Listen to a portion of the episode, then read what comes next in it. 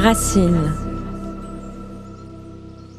Selon le livre blanc de l'hépato-gastroentérologie, plus de 5 millions de Français sont pris en charge pour une pathologie digestive et 10 à 15% de la population occidentale souffre d'un syndrome de l'intestin irritable. Pourtant, dans certains cas, la pathologie semble plus complexe à définir et laisserait bon nombre de personnes dans la solitude de symptômes parfois très handicapants. C'est ce qu'a vécu Dora Muto avant de finir par mettre un mot sur ses complications digestives, l'acibo ou pullulation bactérienne de l'intestin grêle. Cette longue traversée lui permet aujourd'hui d'être ce que l'on appelle une patiente experte et elle a signé en 2019 un livre qui s'appelle La fleur de paix, le premier livre sur la maladie des hyperballonnés qui ont le microbiote à l'envers. Cet ouvrage fait référence pour bon nombre de personnes qui, dans son cas, ne trouvent ni réponse ni écoute. Alors à quoi ressemble le calvaire des paix intempestifs et des ventres ballons qui refusent d'évacuer? Y a-t-il une solution et quelle est-elle? Bonjour Dora Muto. Bonjour. Alors le livre s'appelle La fleur de paix, il a été un gros succès de librairie. Vous avez réalisé aussi une web série à ce sujet. Est-ce que ce succès vient nous dire que ce n'est pas une pathologie si rare que ça ou que l'on n'en parle pas assez? Ah clairement, je pense qu'on n'en parle pas assez et je pense que c'est pas du tout si rare que ça. Je pense que c'est juste extrêmement honteux et euh, bah, j'ai été la première étonnée de voir à quel point, ce livre s'est bien vendu et continue à se vendre surtout. Alors on parle plus précisément dans l'univers des pathologies digestives d'une maladie que l'on appelle SIBO. Savez-vous si elle touche d'ailleurs beaucoup de personnes en France et dans le monde? Oui, c'est pas simple de savoir combien il y a de gens qui ont le SIBO dans le monde, parce que en fait, par exemple en France, avant que euh, je décide de faire en sorte de, vulgariser euh, cette maladie et de la mettre euh, sur le devant de la scène médiatique, personne ne parlait de SIBO, donc en fait, il y avait aucune étude. ceci dit, aux États-Unis, il n'y a pas des grandes études sur le SIBO, mais il y a certaines études qui montrent que beaucoup de gens qui pensent avoir un côlon irritable ont en fait un SIBO. Je me rappelle plus exactement combien, mais ça devait être de l'ordre de 60% ou un peu plus, 68%, quelque chose comme ça, de gens qui en fait euh, se retrouvent avec un, un SIBO une fois qu'on leur fait les bons tests. Donc sous euh, l'ombrelle, on va dire, colopathie fonctionnelle, euh, moi je pense qu'il y a un certain nombre de gens qui ont un SIBO. Alors, il y a des chiffres étonnants dans votre livre. Par exemple, on pète normalement entre 0,5 et 1,5 litre de gaz par jour, soit 14 fois en moyenne. Alors, ça semble énorme, mais si ces chiffres sont normaux, que représentent ceux d'une pathologie comme le SIBO? Ah ben beaucoup beaucoup plus, euh, c'est-à-dire que ça J'ai cru comprendre. ça peut être vraiment très très très intempestif. Ensuite, il y a des gens qui ont des SIBO et qui euh, n'ont pas de gaz, c'est-à-dire qu'ils ballonnent juste énormément, ils ont énormément de douleur. Donc moi, j'ai décidé de focus vraiment ça sur euh, les gaz parce que c'était mon propre problème et que je trouve que c'est un tabou qu'il faut casser. Mais il y a des gens qui ont des SIBO juste avec des ballonnements et ils n'ont pas euh, des évacuations aussi euh, énervées, on, va dire. Euh, mais oui, ça peut être vraiment des gaz, plusieurs gaz par minute pendant des heures. Alors, c'est aussi intéressant de savoir qu'on n'évacue pas forcément les gaz que par l'anus. Oui, on peut aussi les évacuer par l'haleine, ce qui fait qu'un certain nombre de gens ont des haleines extrêmement putrides, parce qu'en fait, les gaz recirculent vers le sang et puis ensuite euh, ça ressort. Euh, donc, euh, donc voilà. Donc la mauvaise haleine, c'est une éjection de gaz en fait? Oui, enfin ça dépend. Alors pas toujours. Hein. Il y a d'autres gens qui ont d'autres problèmes d'haleine, ça peut être problème de dents, ça peut être plein d'autres choses, mais ça peut être aussi un problème de microbiote. Ouais. Alors la flatulence est un acte totalement naturel. Pourquoi est-ce qu'il y a une gêne ou une honte à aborder ce sujet? Ben, parce que c'est pas très agréable, ni, en termes d'écoute. Ça fait un bruit, qui est pas forcément très joli et puis en plus ça peut sentir mauvais. donc je sais pas, il y a une sorte de de gêne, enfin j'ai l'impression que c'est une gêne très ancienne autour, autour de ça. Il y a quelque chose qui fait que socialement c'est totalement inacceptable, ce qui est étrange parce que tout le monde pète de temps en temps, quoi. Alors vous, vous avez carrément euh, cassé euh, ces codes de la gêne, et tant mieux. Qu'est-ce qui, qu'est-ce qui a fait que vous êtes posé la question d'un éventuel trouble dans votre vie à un moment donné? Euh, ben, parce que c'est devenu c'est devenu une folie, quoi. En fait, j'ai même pas eu à me poser la question, c'était là et c'était hyper problématique. C'est-à-dire que j'ai commencé à avoir des problèmes de de digestion et crescendo, euh, crescendo, je me suis mis à avoir euh, des ballonnements et des gaz tout le temps. C'est-à-dire que je mangeais, euh, quoi que je mange, quelques, une demi-heure après ou un peu plus de temps après, j'avais le ventre tendu, ballonné, et puis peu à peu, il y avait des gaz qui, comme se stockaient à l'intérieur, et j'ai l'impression d'avoir une sorte d'alien dans mon ventre. Je me disais mais qu'est-ce que c'est que ce bordel? Et c'est devenu un énorme problème dans ma vie, quoi. Une catastrophe. Alors vous étiez à la, à la base, il y a un fonctionnement totalement normal. Tout est parti d'une prise un peu longue d'antibiotiques, hein, six mois quand même, et d'un voyage en Inde. C'est ça. Alors l'un après l'autre, ça a été la, la catastrophe. Donc euh, en fait, j'avais des cystites à répétition, donc j'avais des problèmes d'infection urinaire. Et euh, ben, en fait, malheureusement, euh, euh tout ce qui est euh, voilà, euh, enfin tout, tout, ce qui est de l'ordre, enfin des problèmes de cystite, c'est aussi des problèmes de microbiote, mais en fait de l'autre côté, on va dire, pas du côté intestinal. Et j'ai été traitée pour ça, mais en fait, ça a basculé le problème du côté intestinal parce que quand on prend comme ça des antibiotiques pendant très longtemps, ben, en fait, ça tue à la fois les mauvaises bactéries, mais en même temps, ça tue aussi les bonnes. Donc en fait, ça a fait une sorte de grand nettoyage dans mon intestin euh, qui a commencé à ralentir euh, énormément avec euh, les, prises d'antibiotiques. Et puis bon, j'avais, j'étais déjà pas dans une super santé intestinale, c'est-à-dire que j'avais beaucoup de constipation, j'avais des diarrhées, enfin c'était pas c'était pas fluide, mais j'avais pas des ballonnements incessants non plus. Ça, ça pouvait aller, on va dire. Et par dessus le marché, j'ai été en Inde, j'ai eu une tourista voilà assez classique, et en fait je m'en suis jamais remise. C'est-à-dire que euh, vu que j'avais pas un microbiote résilient euh, qui, avait la capacité euh, ben de, se remettre en place suite à une bactérie pathogène, eh ben ça a été foutu à tout jamais et ça a fait que en fait j'ai plus jamais à digérer correctement. Alors vous dites que la médecine ne considère pas les flatulences comme un dysfonctionnement et encore moins comme une pathologie. D'ailleurs votre drame part vraiment de là. Vous ne vous êtes pas senti écouté à ce moment-là. Est-ce que depuis que vous en parlez, puisque depuis 2019 vous en avez quand même beaucoup parlé, votre livre est un succès, est-ce que le regard de la médecine change un peu sur ce sujet? Alors oui, je suis assez contente et fière de ça. j'ai l'impression qu'il y a quand même pas mal de médecins qui ont pris connaissance en fait, de de, cette pathologie euh, et qui du coup prennent un peu plus au sérieux euh, les gens qui viennent avec euh, ce, type de symptômes. J'ai eu des, gens très intéressants, des médecins au CHU de Marseille qui m'ont contacté. J'ai eu des labos, des gros labos qui font du complément alimentaire qui m'ont contacté. J'ai l'impression que le, livre a eu son, son petit impact dans la francophonie, on va dire, et que aujourd'hui l'avantage c'est que si un médecin dit à un patient non mais c'est dans ta tête c'est rien du tout. Euh, aujourd'hui, grâce à ce livre, ben, par exemple, euh, il y a une vidéo sur Doctissimo, sur le SIBO. Euh, dans pas mal de magazines de santé, il y a des choses sur le SIBO. Donc, c'est quand même beaucoup plus dur pour un médecin de balayer ça d'une main en disant c'est dans votre tête, merci, au revoir. Alors justement, pour revenir sur votre histoire, parce qu'elle est quand même assez intéressante, et j'imagine que d'autres personnes ont vécu une histoire similaire, la médecine au départ vous parle de colopathie fonctionnelle, et vous vous dites que c'est finalement un mot fourre-tout qui ne veut strictement rien dire. En fait, colopathie fonctionnelle, euh, il n'y a pas de test pour euh, la colopathie fonctionnelle. En fait, ce qui se passe, c'est qu'une colopathie fonctionnelle, on sait qu'on en a une euh, quand, ben, en fait, on se rend compte que ben, on n'a pas de maladie de Crohn, on n'a pas un polype dans les intestins.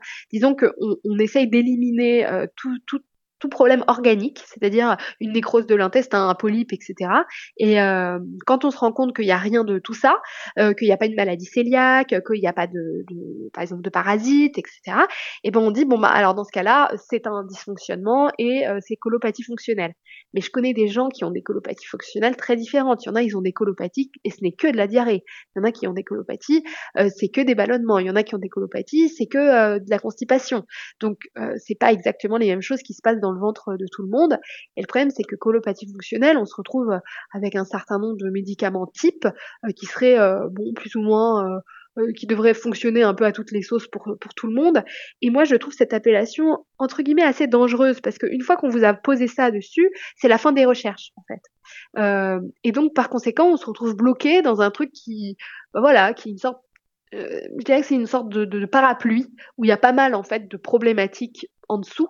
je pense qu'il y a des gens, par exemple, qui ont un SIBO. Je pense qu'il y a des gens qui ont un candidat albican. Je pense qu'il y a des gens là-dedans qui ont peut-être des, enfin, des hypothyroïdies.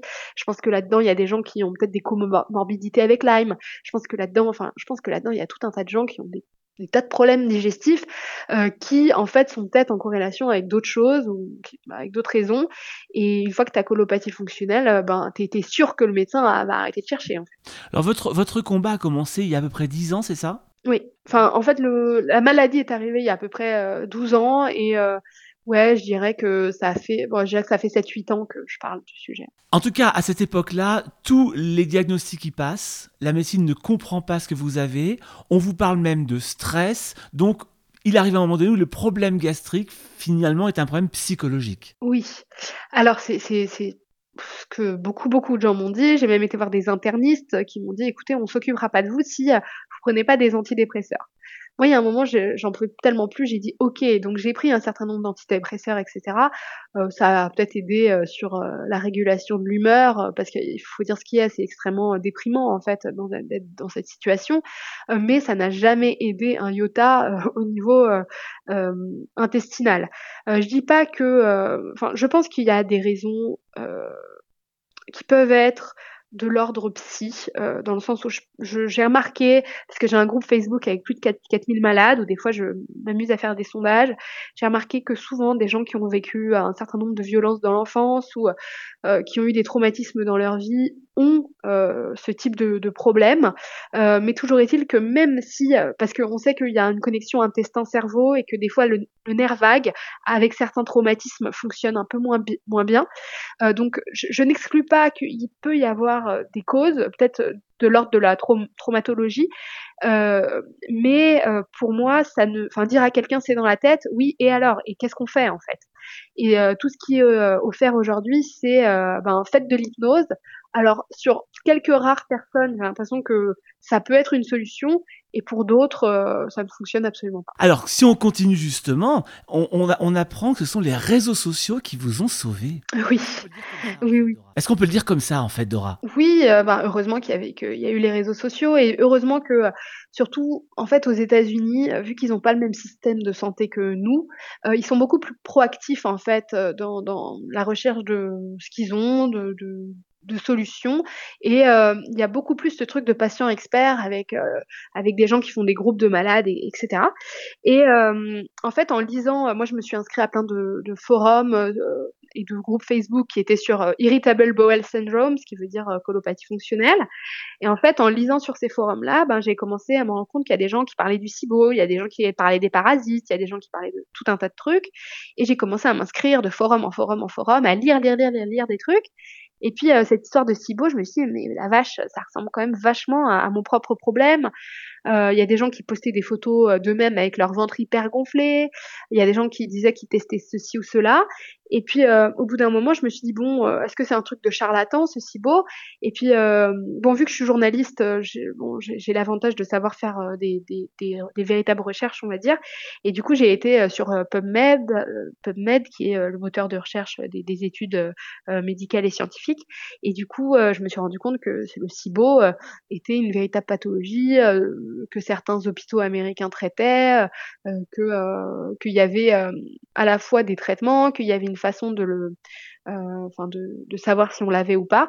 Et donc euh, j'ai commencé à m'intéresser à ça. Voilà. Ça a été vraiment une révélation pour vous, le fait de mettre un mot sur votre euh, pathologie? Ah oui, ça a été un grand soulagement. Oui, oui, j'ai commencé. Enfin, en fait, c'est mettre un mot et surtout comprendre ce qui se passait. C'est-à-dire que quand je disais sans arrêt que j'avais l'impression d'avoir un alien dans le ventre, là, quand j'ai commencé à comprendre ce qu'était le microbiote et, et comprendre euh, ce qui était une dysbiose, euh, c'est-à-dire l'inverse de la symbiose, une sorte de, de, mauvais mécanisme euh, entre toutes les bactéries et, et entre mes propres cellules, euh, j'ai commencé à me dire ah mais ça fait sens en fait, ce que je ressens fait sens. Si ça m'a ça m'a beaucoup aidé. Du coup, je sais que je suis pas folle, je sais que que ça arrive à d'autres gens, mais pour être tout à fait honnête, je pense que les solutions sont pas encore au rendez-vous. Tout à l'heure, on parlait de psychologie. On s'aperçoit que la production de gaz était un sujet qui vous intrigue depuis l'enfance, puisque vous pistez un peu tout le monde, votre grand-père, votre père. Est-ce qu'il y a des facteurs héréditaires aux troubles digestifs? Alors, aujourd'hui, ça dépend, oui et non. Euh, on se rend compte en fait que la, la, flore intestinale vient de la flore vaginale de la mère. Donc en fait, c'est quand on passe, enfin quand on est par voie basse, en fait, naturellement, on va avoir des bactéries vaginales qui viennent dans la bouche, et donc c'est ces bactéries vaginales qui vont coloniser euh, notre intestin et euh, les, les, bonnes bactéries vont pouvoir se développer si on est aussi bien allaité, parce qu'en fait euh, la nature est bien faite et donc le lait de notre mère vient alimenter ses propres bactéries vaginales qu'elle vous a donc mis à l'intérieur de votre intestin. Et donc c'est comme ça que le cycle est fait. Sauf qu'aujourd'hui, en fait, il y a quand même beaucoup de femmes déjà qui n'allaitent pas par par choix ou par voilà parce qu'elles ne peuvent pas ou elles ont des problèmes. Et puis il y a aussi le fait qu'il y a un certain nombre de, de césariennes. Donc en fait, il y a pas mal de choses qui peuvent faire qu'on débute euh, avec un pas très bon microbiote dans la vie. Et pour peu que le microbiote de la mère, le microbiote vaginal de la mère n'était pas en très très bon état, euh, bon bah ça peut impacter. Donc en fait, à enfin peut y avoir quelque chose de transgénérationnel comme ça qui, peut se passer effectivement. Est-ce qu'on peut parler à travers ces troubles digestifs globaux, hein, je dirais pas que le SIBO, d'une maladie de civilisation? Est-ce que ça appartient plus spécifiquement au monde moderne? Oui, moi je crois que ça appartient beaucoup euh, au, au, monde moderne. Je pense qu'il y a pas mal euh, de facteurs. Donc il y a évidemment la façon dont est, la façon dont on est alimenté euh, enfant. Ensuite, euh, il y a aussi euh, la façon dont on nous laisse être proche de des microbes, des pathogènes ou pas, parce qu'on est dans une société hyper voilà stérilisée, ce qui est pas forcément bon pour notre microbiote, pour les allergies, etc. Ensuite, il y a évidemment ce qu'on mange. On mange énormément d'aliments transformés. On, on, prend aussi un certain nombre de médicaments qui en fait modifient le microbiote. Donc moi, je dirais qu'il y a énormément de facteurs différents. Il y a aussi toutes les prises d'antibiotiques qu'on prend aujourd'hui. Il y a le fait que nos aliments euh, sont déjà euh, parfois, par exemple, certains légumes sont passés euh, sous des rayons qui enlèvent en fait toutes les, les, bonnes bactéries qui pourrait y avoir dessus. Il y a le fait qu'on ne mange plus aussi fermenté, tandis qu'avant on mangeait pas mal de conserves, etc. Où il y a une fermentation naturelle qui qui était bonne en fait pour pour nos intestins. Donc pour moi, il y a tout un tas de petits facteurs qui font que au bout du bout, on se rend compte que nous, on a un très très mauvais microbiote comparé à, à certaines tribus de chasseurs-cueilleurs qui existe encore euh, en Afrique. Il y a quelques études euh, qui ont été faites euh, là-dessus. Comment est-ce qu'on peut savoir, Dora, qu'on est atteint d'un SIBO? Alors, pour savoir si on est atteint d'un SIBO, il y a déjà la première chose à faire, c'est pour commencer, je le dis toujours, c'est de vérifier qu'on n'a pas autre chose. C'est-à-dire qu'il faut absolument vérifier si on n'a pas un cancer du côlon, euh, si on n'a pas euh, une maladie de Crohn, une maladie cœliaque ou un parasite. Il faut déjà éliminer ça.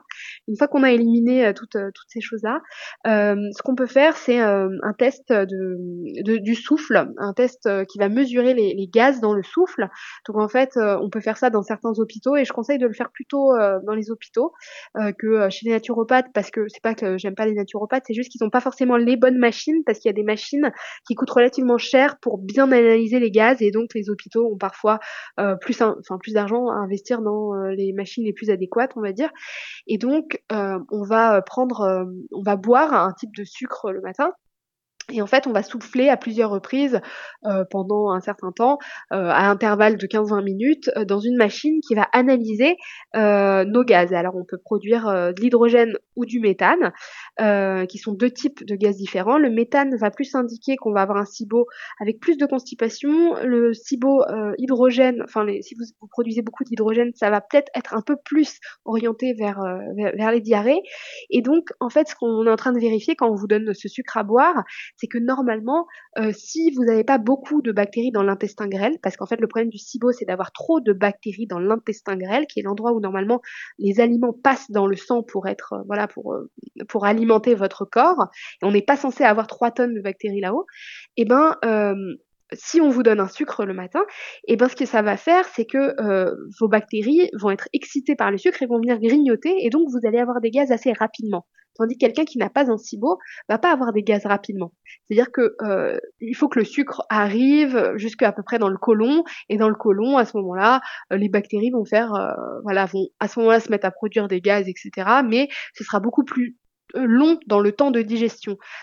En fait, quand on, voit que très très rapidement les taux de méthane et d'hydrogène euh, dans le souffle euh, sont, importants, en fait, euh, eh ben, on peut se douter qu'il y a une activité bactérienne beaucoup trop élevée dans l'intestin grêle, et, ça, c'est un SIBO. Alors, on peut avoir l'impression comme ça, quand on est totalement extérieur à cette problématique, que bon, c'est pas bien grave, on pète un petit peu plus, ok, d'accord.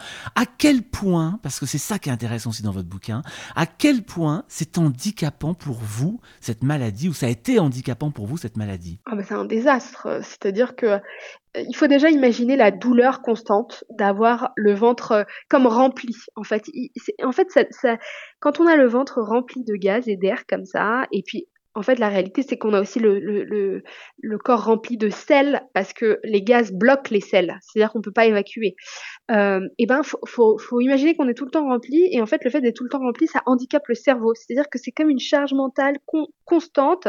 On a mal tout le temps, on est dans un inconfort physique constant, et puis en plus de ça, de temps en temps, il y a des gaz qui sortent qui sont plus ou moins incontrôlables. Donc socialement, je sais pas, vous êtes dans un rendez-vous, vous êtes avec euh, votre amoureux au lit, et puis c'est pas des choses qu'on peut contrôler ou, bien ou bien on va le retenir mais ça va créer encore plus de douleur enfin c'est un cercle vicieux euh, sans fin euh, donc en fait pour moi c'est ça ruine toute la vie dans tous les sens c'est-à-dire la vie intime euh, parce que péter devant quelqu'un c'est extrêmement gênant et surtout, je veux dire, ça sent, c'est pas, pas agréable, c'est sans fin. Euh, au niveau du travail, c'est très compliqué. Euh, enfin, on sait plus quoi manger aussi, c'est-à-dire qu'on devient complètement parano. Est-ce que je mange ça? Est-ce que ça, ça va pas se transformer plus en gaz? Qu'est-ce que je fais? Euh, alors, est-ce que je ne mange pas parce que j'ai un rendez-vous? Enfin, ça devient une prise de tête. Euh.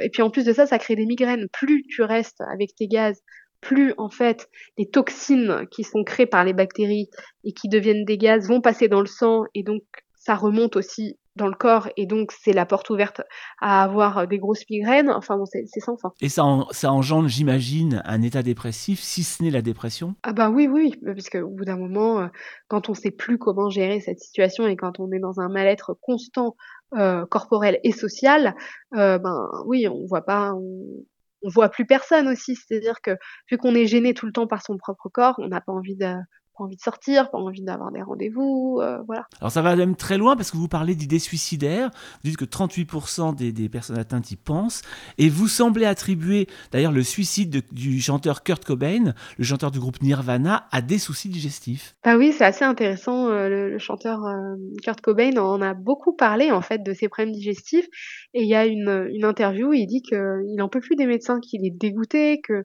enfin qu'il n'est pas entendu et en fait euh, ce mec-là souffrait énormément de ça.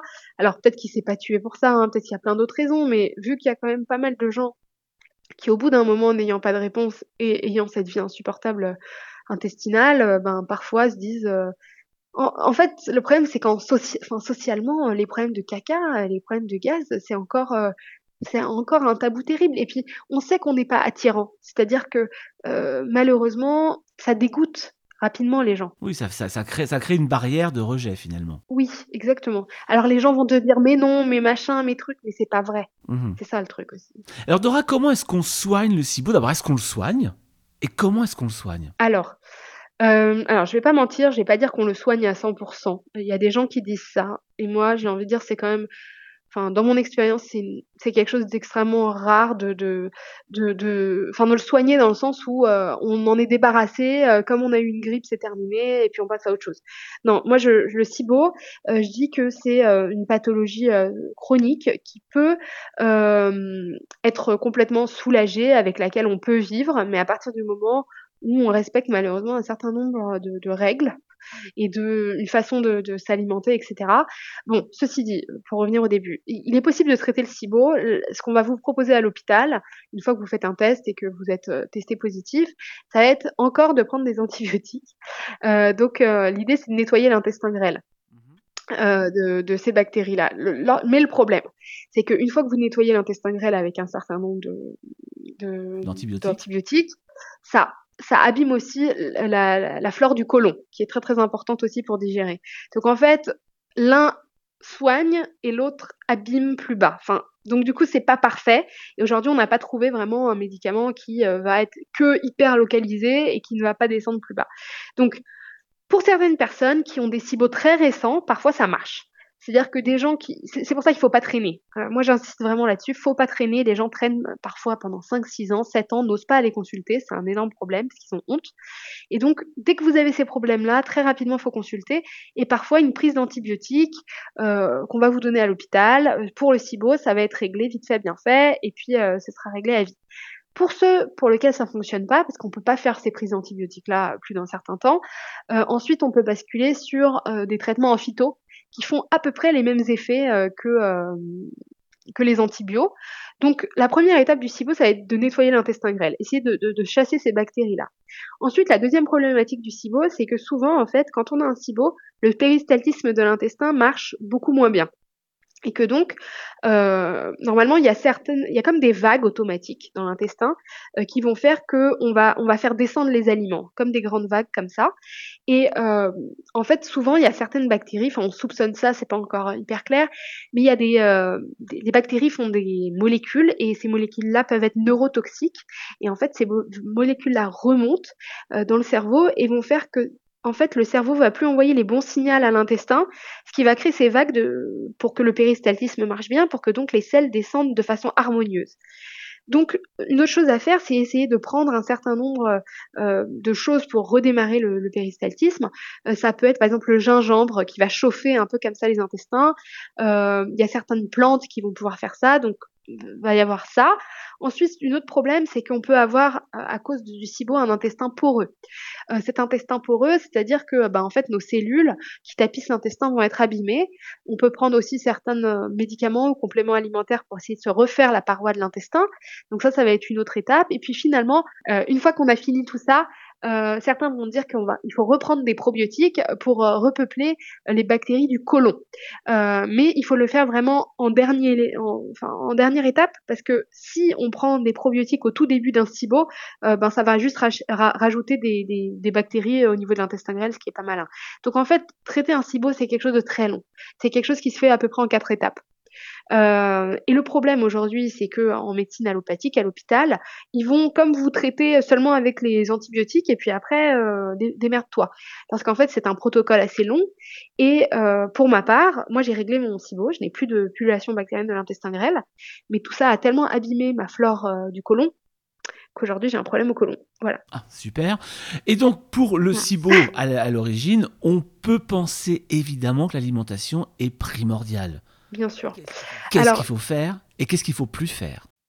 Alors, euh, c'est pas c'est pas une question évidente parce que ça dépend en fait beaucoup. En fait, ça va dépendre aussi des bactéries qu'on a au niveau de l'intestin grêle. C'est ça le truc. On n'a pas tous en fait la même dysbiose au niveau de l'intestin grêle, donc c'est pas forcément la même chose pour tout le monde. Ceci dit, ce qui peut être intéressant, c'est de faire un régime FODMAP de façon momentanée, donc c'est-à-dire qu'on retire un certain nombre d'aliments très fermenticibles qui ont été repérés par euh, par une université euh, australienne, et donc on peut télécharger l'appli FODMAP euh, qui va vous indiquer que par exemple FODMAP F O D M A P M A P voilà. par exemple, il faut pas manger d'oignons va pas falloir manger d'asperges. Il y a un certain nombre d'aliments comme ça qu'il faut éviter parce que ces aliments-là euh, favorisent en fait la création de, de, de gaz et euh, comme l'artichaut, euh, il me semble qu'il y a le topinambour, enfin bon, il y a tout un tas de trucs euh, qu'il faut auxquels il faut faire attention. Donc la première chose, c'est d'essayer de retirer ces aliments-là, mais il faut pas les retirer trop longtemps. C'est censé être voilà un, traitement, quoi. C'est pas un truc qu'on fait pour toujours. Euh, ensuite, moi, ce qui m'a beaucoup aidé, mais après c'est très controversé, euh, moi j'ai fait un régime euh, très très carnivore, euh, presque 100% carnivore, pour la bonne raison que je me suis rendu compte euh, que je ballonnais énormément dès que je mangeais en fait des fibres. En fait, pour moi, le problème principal, c'était les sucres et les fibres. Et quand je mangeais un poulet rôti, ben en fait, ma vie était extrêmement sympathique. J'avais beaucoup moins de, de, douleur. Et donc, euh, j'ai fait ça pendant un certain nombre de mois. Et puis, peu à peu, j'ai réintroduit euh, dans mon alimentation euh, d'autres choses. Aujourd'hui, je mange un peu de tout. Mais à l'époque, euh, pour moi, en fait, le but, c'était quand même de réduire euh, les bactéries au niveau de l'intestin grêle. Mon but, c'était que ces bactéries-là, je ne leur donne pas à manger ou le moins possible. En même temps, je faisais les, traitements en phyto. Et en fait, euh, moi, ça m'a énormément aidé de faire un régime extrêmement carnivore. Voilà. Alors, Dora, ce que vous ne dites pas, par contre, c'est qu'avant toute cette étude que vous avez fait, vous étiez quand même très très très attiré par, les, par tout ce qui était fast-food. Oui, ah oui, oui, alors une catastrophe, complètement. Avouons, avouons. Ah, avouons, oui, oui, tout à fait. Moi, je ne suis pas la reine de l'alimentation saine, loin de là. Euh, j'ai mangé n'importe quoi une bonne partie de ma vingtaine, hein, vraiment n'importe quoi. Est-ce que vous l'êtes devenu euh, Une obsédée de l'alimentation saine? Oh, J'irai pas jusqu'à dire obsédé, j'ai pas dit obsédé. Hein. Reine. Oh, mais ouais, mais en fait, il y a beaucoup de gens qui, euh, disons qu'il y a beaucoup de gens qui basculent dans l'orthorexie avec cette maladie, donc c'est-à-dire à être complètement obsessionnel, euh, à vouloir manger healthy ou sain tout le temps. Moi, non, pas vraiment en fait. À partir du moment où je me suis rendu compte que j'avais moins de symptômes, euh, je suis très très gourmande, donc euh, j'ai vite euh, rebasculé, bon pas du tout dans, dans, le fast-food comme avant, mais je suis pas du tout, et, je suis très mauvaise cuisinière, je suis pas un bon exemple. Comment vous allez aujourd'hui, Dora? Ben, je dirais que ça va mieux parce que j'ai appris à gérer mes, mes symptômes mais euh, je dirais que je suis pas guérie, euh, que j'aimerais toujours qu'il y ait un point final à ce problème de santé. J'ai guéri mon SIBO, c'est-à-dire que je n'ai plus de pullulation bactérienne de l'intestin grêle. Quand je fais les tests aujourd'hui, euh, ça ne fermente, enfin je voilà, on voit que il n'y a pas de fermentation très très tôt dans, dans l'intestin. Donc ça c'est une véritable victoire, ce qui veut dire aussi que quand je mange, je n'ai pas mal rapidement, c'est-à-dire qu'avant une demi-heure, une heure après, c'était une catastrophe. Là disons que j'ai des longues journées où tout va bien, mais je suis quand même obligée de faire encore des lavements euh, parce que, comme je disais, mon problème s'est déplacé vraiment au niveau du, côlon. Et en fait, j'ai euh, encore une très mauvaise flore au niveau euh, du côlon et surtout, j'ai une constipation et un péristaltisme qui n'a pas redémarré totalement. C'est-à-dire que malheureusement, j'ai une constipation terminale qui reste euh, et que je traite au quotidien pour ne plus avoir le SIBO. C'est-à-dire que si je ne fais pas justement ces lavements au quotidien, si je prends pas un certain nombre de plantes qui aident la constipation, eh bien les selles vont restagner et donc des mauvaises bactéries vont pouvoir peu à peu remonter tout le fil de, de l'intestin pour retourner dans l'intestin grêle. Donc aujourd'hui, moi, j'ai voilà une sorte, j'ai des rituels euh, pour faire en sorte que, euh, bah, que ça puisse aller. Quoi. Ce livre s'appelle À fleur de paix. Alors beaucoup de gens l'ont lu, beaucoup de gens ne l'ont pas encore lu. Et en tout cas, c'est un livre qui, au-delà de votre propre histoire, apporte évidemment énormément de conseils, énormément d'informations pour mieux comprendre son système digestif et surtout les pathologies qui s'associent quand c'est le cas pour soi. À fleur de paix, donc signé de vous, Dora Moutot, aux éditions Guy et Daniel. Merci beaucoup, Dora, de ce petit moment. Bah, merci à vous. Et à très bientôt. À bientôt.